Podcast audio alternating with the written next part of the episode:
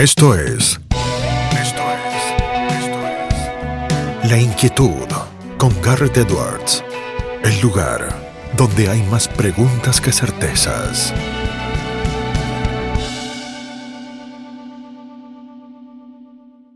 Damos vuelta de página aquí en La Inquietud por CNN Radio Rosario y tenemos un placer, un honor, un privilegio. Vamos a charlar con un periodista, un analista político, lo ven, lo leen, lo escuchan en La Nación, en La Nación Más. Eh, yo lo considero también un amigo y es una de las personas que más sabe y con quien más me entretengo charlando de temas periodísticos. No es otro que Daniel Vilota. Daniel, ¿cómo estás? Garrett Torres te saluda. ¿Cómo te va, Garrett? El gusto es mío. ¿Qué, qué presentación? Ahora todo lo que diga está bajo ese signo. ¿Cómo estás? Todo bien, eh, Daniel. Eh, vos, eh, ¿cómo andás? empezando, bueno, por lo coyuntural, nuevamente restricciones, es casi como la misma canción en el disco Rayado. ¿Cómo recibiste esta noticia?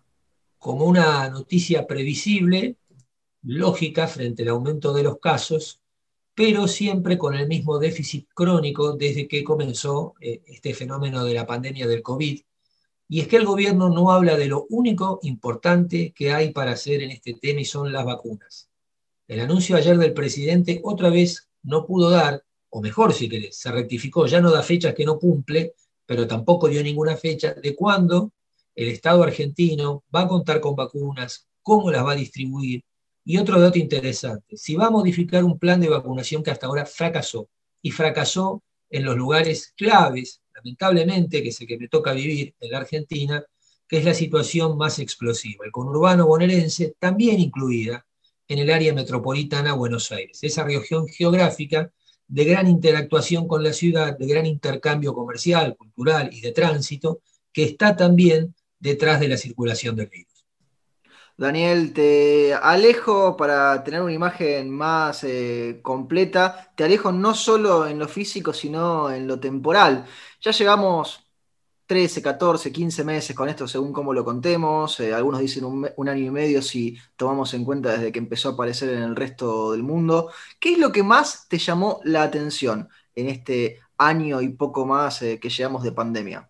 A ver, también algo bastante lógico y es que los principales centros donde la tecnología se crea, se distribuye y se vuelve un valor, lo mismo que el conocimiento y el saber, hayan encontrado con rapidez un paliativo a este virus. A mí no me extraña, digo, que Estados Unidos haya tenido rápido vacunas.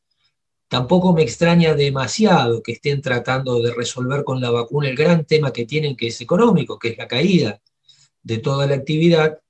Y tampoco me extraña demasiado lo que ocurre en América Latina.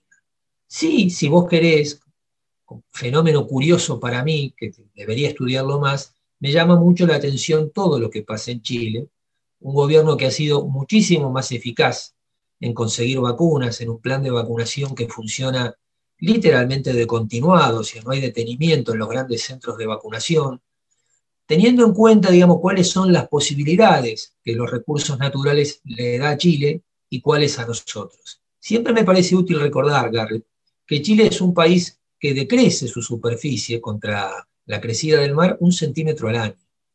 Es decir, que, bien pensado el tema, ojalá no ocurra, algún momento Chile va a tener un problema con su territorio importante. Así todo, con los sismos, con, todas esas desgracias que la naturaleza le plantea, Chile es un país que avanza. ¿Cuál es la curiosidad? Que este gobierno, y que también la concertación de los sectores más moderados, hayan sido derrotados para eh, la discusión de la reforma constitucional. No digo que es un caso de asombro, hay un problema que siempre es en todos los países del mundo y sobre todo en América Latina, el gran desafío es la redistribución de la riqueza. Chile, que había acumulado riqueza para distribuir, no consiguió, como tampoco lo consiguió del todo Lula, y ahí también, más allá de su juicio por aparente corrupción, está este tema, no han conseguido incorporar a la clase media a esos sectores que están pujando por tener mejores condiciones de vida y también, que es un dato muy interesante, no lo vamos a agotar aquí, mayores posibilidades de consumo. Cuando hablamos de consumo no hablamos solo de los básicos, de los indispensables para la vida, sino otros tal vez tan importantes como esos para la realización, como la educación. Me da curiosidad porque en las universidades argentinas, a diferencia del modelo chileno, estamos casi en un verdadero status quo. No sabemos si este fenómeno tiene que ver con el peso que el kirchnerismo determinante tiene en las casas de estudio, pero lo cierto es que es un contraste muy fuerte. No digo que los universitarios deberían salir a la calle a apedrearse con nadie, pero sí me llama la atención que los centros de pensamiento tengan casi nada para decir de todo lo que vivimos. Daniel, propones ahí algunos hilos eh, para retomar más adelante nuestra charla, lo de Chile y lo de Brasil, no solo como fenómenos eh, propios de cada uno de sus países, sino también en su vinculación con la Argentina y en el contraste con la Argentina son eh, harto interesantes, pero te llevo por eh, otro tema que hemos eh, comentado alguna vez, eh, que incluso charlábamos fuera del aire, que tiene que ver con la vorágine informativa en este último año, hmm. que tiene que ver con lo que algunos han llamado la infodemia, incluso si tenemos la pandemia, tenemos también la pandemia informativa. Y han pasado tantas cosas en este último año eh, que en cualquier país que uno dijésemos, bueno, normal, hubiesen llevado a la salida de los políticos, a la finalización de su carrera política, eh, a cambios y modificaciones grandes, a lo mejor como por ejemplo la reforma constitucional que se está por dar en Chile. Y en cambio en Argentina son una noticia que dura más, dura menos, a veces eh, se extiende durante varios titulares y durante varias tapas, y en otro momento uno piensa que va a subsistir y no, y no lo hace. ¿A qué atribuís eh, que en la Argentina se dé este fenómeno? ¿Te parece que es propio nuestro, que en realidad es algo que pasa también en otras partes del mundo? Bueno, a ver, por dar solo un ejemplo que es el más icónico que recuerdo en este momento, la operación Mani Pulite comenzó en Italia en 1994 o, muy cerca de esa fecha, y recién por primera vez el año pasado hubo una reforma que achicó la representación, o, o digamos, achicó el número de cargos políticos en el Parlamento. Es decir, que Italia, que es un país que tiene una tradición democrática muy fuerte, es cierto que desciende del Imperio Romano, pero que existió un Senado ya en la antigüedad, le ha costado muchísimo introducir una reforma que sea como mínimo un gesto hacia aquellos que están esperando de la política algo distinto a lo que ven que hace. Esto no debería servirnos de excusa, pero no hemos visto que la política proponga un solo gesto de acompañamiento a la sociedad. Me preguntás, y quiero ser franco, que los diputados se reduzcan el sueldo a la mitad no cambia la ecuación del gasto público en la Argentina, es decir, no es determinante para que el gasto baje. No va a cambiar que Argentina deje de tener déficit, pero sí creo que es un gesto. Cualquiera de ese tipo, yo no quiero fijarle un valor, lo mío fue arbitrario Cualquier tipo, tipo de ese gesto serviría para que la sociedad tal vez se sienta acompañada con que su clase dirigente es solidaria con el momento que atraviesa. A veces un gesto no permite cambiar la realidad, pero permite decir que el otro, que es lo que indica la política, se pone en tu lugar. La base de la política es la retórica, y la retórica significa argumentar. Y un paso fundamental de la argumentación es ponerse en el lugar del otro. A veces da la impresión que la política nunca se pone en el lugar de otro. Quiero hacer una excepción en todo esto que vimos, que fue el discurso del día martes de la diputada Los Penato en la Comisión de Asuntos Constitucionales cuando dijo, no nos traigan acá a discutir cuando se mueren 700 argentinos una reforma para salvar de las causas judiciales a exfuncionarios. Me pareció un gesto de un enorme sentido común que a veces parece escasear. ¿Por qué digo esto? Porque durante el fin de semana los diputados del oficialismo ofrecieron, y ofrecieron prebendas, no hay otra forma de llamarlo, a cambio de una modificación en la ley, la ley de designación del Procurador General y de funcionamiento del Ministerio Público, que en los hechos sí significaba una reforma constitucional, porque ese cargo se crea con la Convención Nacional del 94 y es denominado por ahí erróneamente un cargo extrapoder. Es decir, es alguien que tiene que ser elegido, dos tercios del Senado, sino que se le da perpetuidad en el cargo para que investigue. Entonces digo, probablemente eso sea un extremo utópico, que haya, que merezca correcciones. Es decir, pero las correcciones deberían ser para que los procuradores investiguen, no para que dejen de investigar. Entonces, todas estas reformas, porque de golpe nos llenamos de constitucionalistas en Argentina. Entonces, tenemos cuando Graciela Camaño. Técnicos, tenemos economistas, tenemos también constitucionalistas. Claro, cuando otros, no en estos días, porque sale muy caro opinar en estos días, hay un estado de opinión en la sociedad muy condenatorio, a este tipo de prácticas, muchos dicen, bueno, no, que dure cinco años y entonces cuando cambie el gobierno pone otro, no es el espíritu de la democracia. Digo, los contrapoderes se basan precisamente en eso, digo, que algunas cosas no sean transitorias. Aclarándote, Garrett, yo sé que hablo con un abogado y yo no soy abogado, pero me resulta sumamente ridículo que esto lo digan abogados. Digo, porque está en la esencia del problema. No te lo digo a vos, estoy no, no, no, pero Yo, te sumo algo que a mí también me preocupa muchísimo y que seguro eh, a vos lo mismo. Cómo la constitución eh, parece se ha convertido más en un obstáculo que en la guía que hay que respetar y que cuidar en todo momento. Es decir, parece ser más bien siempre, uy, esta es la piedra en el zapato que no, no nos permite hacer lo que queremos hacer, modificar lo que queremos modificar, en vez de ser justamente lo que marca, esto es lo que se hay lo que hay que hacer y esto es lo que no hay que hacer. Te voy a tener una idea muy provocadora. Supongo que debe haber gente que con lógica y con justicia y con derecho simpatiza con el oficialismo. Pero da la impresión que cuando el oficialismo va contra la Constitución, que representa una de las características más negativas del capitalismo salvaje. Y es que en el capitalismo no hay norma. Entonces, es curioso porque cuando uno escucha hablar a Cristina, al presidente de la Nación, a Máximo y a todos sus voceros, parece que critican el capitalismo. Claro, el capitalismo de otros será, porque este es un capitalismo muy propio. Y recuerdo esto porque cualquier manual más o menos básico describe el capitalismo y uno de sus factores más negativos es que el capitalismo y la ley se llevan mal, precisamente porque los inversores, no todos, pero en general, por la voracidad de hacer dinero, evitan que haya regulaciones o necesitan modificarle. Acá nos encontramos con una regulación clave, ¿no? que es delinquir desde el Estado. Pero bueno, es una idea provocadora que te dejo. Si te trae malos tragos, te pido disculpas. No, no, me, me, gusta y, suma mucho a la discusión, Daniel. Mm, ya que estamos hablando, digo, no la mencionamos, pero está dando vueltas Cristina por acá. Em, y tuvo un momento bastante humano, además, en esta semana. ¿Con Nui decís? Sí, sí, sí, sí, me parece que, que, eso ha sido de lo más humano que hemos visto en muchísimo tiempo las preocupaciones de Cristina son la impunidad eh, y, sus placeres y deleites, ¿no?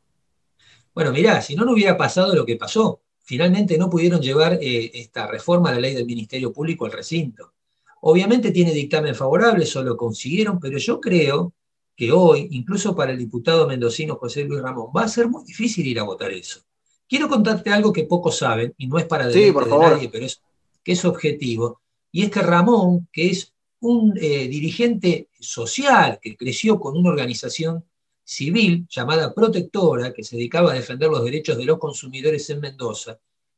Después hizo una alianza con sectores antiabortistas. Esto no es un juicio de valor, es una definición objetiva. Y llegó a sacar 17 puntos en Mendoza. Hoy es repudiado por su comunidad, pero es repudiado por no, por no defender el mandato que recibió y por hacer otra cosa.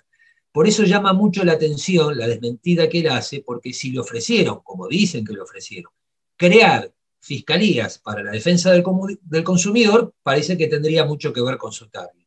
Ahora es muy interesante su caso, porque aún desprestigiado y todo, me dicen que en Mendoza miden las encuestas lo suficiente para evitar que la derrota de Anabel Fernández Sagasti, que va por su reelección como senadora, sea catastrófica. Fíjate de lo que estamos hablando. No pauses, ni adelantes, o retrocedas. Quédate en La Inquietud con Garrett Edwards. En una Argentina que ya es récord tercero en el mundo de casos de muertos por COVID. ¿eh? Digo, me parece que esto no intenta ponerle dramatismo ni ser amarillo con el gobierno. Digo, si uno ahí no puede ver o si los dirigentes no pueden darse cuenta de lo que le está pasando a la sociedad y lo que están resolviendo ellos, ahí te encontrás con un problema que va a ser difícil que cualquiera, oficialismo u oposición, si no tienen un diagnóstico ajustado, seguramente lo que propongan para las elecciones no va a estar en sintonía con esa agenda de prioridades urgentes que tiene la sociedad y que hoy pasa por ser protegidos contra este virus. Vamos Alberto, si te parece, Daniel, que también lo tenemos dando vueltas en el esquema. En alguna órbita está Alberto, estuvo en Europa, eh, no cortó ni pinchó, lo tuvimos con el Papa Francisco en una reunión cortísima, brevísima, como la que tuvo en su momento Mauricio Macri. Eh, le toca ahora hacer los mensajes grabados, pero ya no se pone como maestro ciruela. Hubo solamente una filmina muy, muy rápida, casi ni tiempo para sacarle captura eh, cuando la proyectó y la comentó. ¿Qué crees que piensa Alberto Fernández? Porque digo, saber lo que piensa es imposible, no lo podríamos saber y a, lo mejor no le creeríamos si nos dijese, pero vos, ¿qué pensás que, piensa Alberto Fernández? Yo no pertenezco al círculo de los que chatea con el presidente. No, no me ofende ni me, ni me quita, pero quiero decir que hace mucho que no tengo contacto. Cuando lo traté era en su momento más, digamos, menos público, haber desplazado finalmente de la jefatura de gabinete y una infidencia que pocos saben, estaba dispuesto a ser jefe de campaña de un intendente que aquí, donde yo vivo, en Almirante Brown, iba por su reelección. Fíjate la dimensión de ser jefe de gabinete de Néstor y Cristina a jefe de campaña de un intendente en el conurbano. Sin embargo, las joyas, para decirlo así. Eh, cuando le falta trabajo parece que no. Lo que trato de decir es, yo creo que Alberto es, antes que nada, un peronista porteño. Resume como un perfil. Es abogado, peronista porteño, buenos contactos con la justicia, alguien hábil para el lobby, pero es alguien que nunca había sido elegido por la gente como dirigente. Esta definición es muy importante, porque mucha gente dice que alguien es dirigente porque es diputado o senador e incluso presidente. Un dirigente es otra cosa. Un dirigente sabe entender qué le está diciendo la gente, capta el mensaje, lo transforma en una propuesta y trata de dar una respuesta positiva. Alberto yo creo que está frente a un desafío enorme por las situaciones que le tocó atravesar para convertirse en un dirigente. Es un examen demasiado estricto. Y tiene además enfrente a una dirigente, enfrente o abajo, no sabemos, que es Cristina Fernández de Kirchner, que sí sabe de qué se trata esto. ¿Qué hace Cristina? Fiel al estilo del manual kirchnerista, no va a dejar crecer a nadie. Por eso siempre Cristina habla el candidato es el proyecto. El candidato lo elijo ella, por eso ese es el proyecto. O sea, el proyecto es lo que yo diga. Porque si el proyecto de nuevo, Garrett, es ver cómo resolves tus causas, cuando Argentina literalmente se incendia, porque, a ver, estamos hablando de la vacuna. ¿Y qué pensaba Alberto de la vacuna en febrero? Que con la vacuna la gente iba a estar en la calle, que entonces la Argentina podía recuperar su actividad económica y eso le iba a permitir, por el efecto del rebote de la caída del 2020, recuperar la economía. No pasó nada. Como en el Senga, corriste el palito equivocado y se derrumbó todo. Así yo no subestimaría a Alberto Fernández. Lo que sí creo que es un dirigente sin poder propio, perdón, es un funcionario importantísimo sin poder propio, al que Cristina no le va a dejar dar eh, ninguna materia que le permita convertirse en dirigente, porque además me parece, eh, Garrett, que esto no formaba parte de los acuerdos previos entre ellos, que ella le iba a dar el título ese. Me parece, no lo sé, no te lo puedo asegurar, que en los acuerdos previos por los que fue candidato, además de pasar una Navidad con Milagro Sala, para que sepa de, qué se trata en los términos de Cristina, ser un dirigente social, tenía que cumplir en arreglarle sus causas. A mí me parece que Alberto se entusiasmó, dijo, llegué y ahora voy a ver si gano autonomía. Eh, dicho así, con lo terrible que esto tiene, si esto fuese cierto, no habla bien de Alberto. Los acuerdos se hacen para cumplir. Y lo primero que tiene que hacer un dirigente serio es cumplir con los acuerdos. Si no, no lo pacta.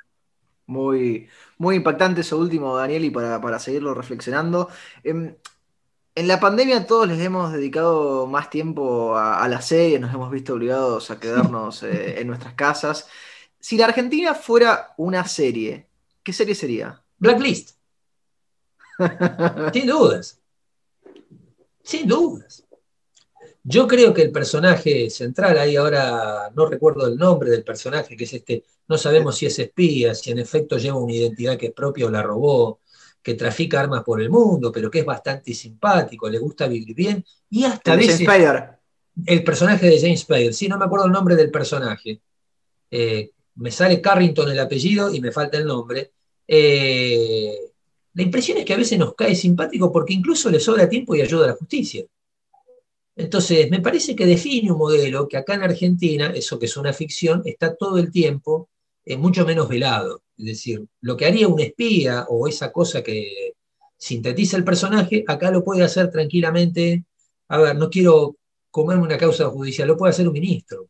Ahí está, está, está perfecto. Raymond Reddington, eh, y, te pongo ahí para que no lleguemos a ninguna, bueno, estábamos a, ninguna causa.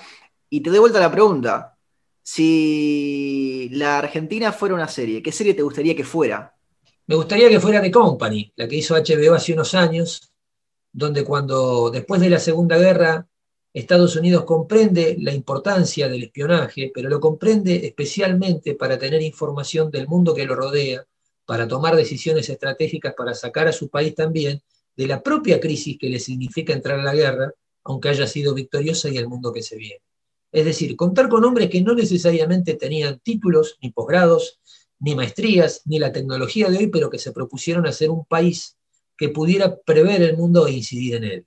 Alguien me va a decir, ¿qué ejemplo? Bueno, podría ser el caso de Rusia, o también si quieren el de Alemania, es decir, países que están en condiciones de pensar su futuro, comprendiendo que su futuro jamás, jamás va a estar aislado del resto de la comunidad. Te llevo por otro lado del mundo antes de que después cerremos con la última pregunta, Daniel. Chile, con su reforma constitucional, vos lo dijiste al principio, me parece que no es un hilo para desperdiciar eh, en la conversación. Eh, Brasil, eh, con Bolsonaro y sus gobernadores y la crisis sanitaria. Perú, con esa elección por el momento tan difícil de, definir quién va a terminar ganando, pero en dos extremos completamente opuestos. Estados Unidos que tuvo también un Donald Trump que venía pisteando excelentemente, que derrapó en la última parte y que sin pandemia quizá hubiese ganado con todas las barrabasadas que dijo a lo largo de su mandato, pero quizá ganaba igualmente. Eh, el, continente entero nos ha regalado y nos está regalando elecciones eh, y, movimientos democráticos para prestar atención y para analizar. ¿Vos ves algún patrón o, te parece que como la Argentina cada uno está jugando y bailando a su ritmo y nos sorprende solamente porque los vamos viendo por separado? No, a ver, eh, yo creo que lo que estamos asistiendo también es al final de un ciclo que la pandemia lo acelera. En Chile las condiciones estaban antes, precisamente exigiendo que la universidad sea pública, algo que aquí tenemos y a veces no valoramos, porque está bien que algo sea público, pero que habría que revisar bien dónde va ese gasto público. A mí no me gusta el modelo donde las universidades son cada vez más pobres en conocimiento, en cuerpo docente y nos encontramos con funcionarios millonarios en una universidad del conurbano, millonarios, tipos que podrían darse el lujo lo voy a decir así por ahora.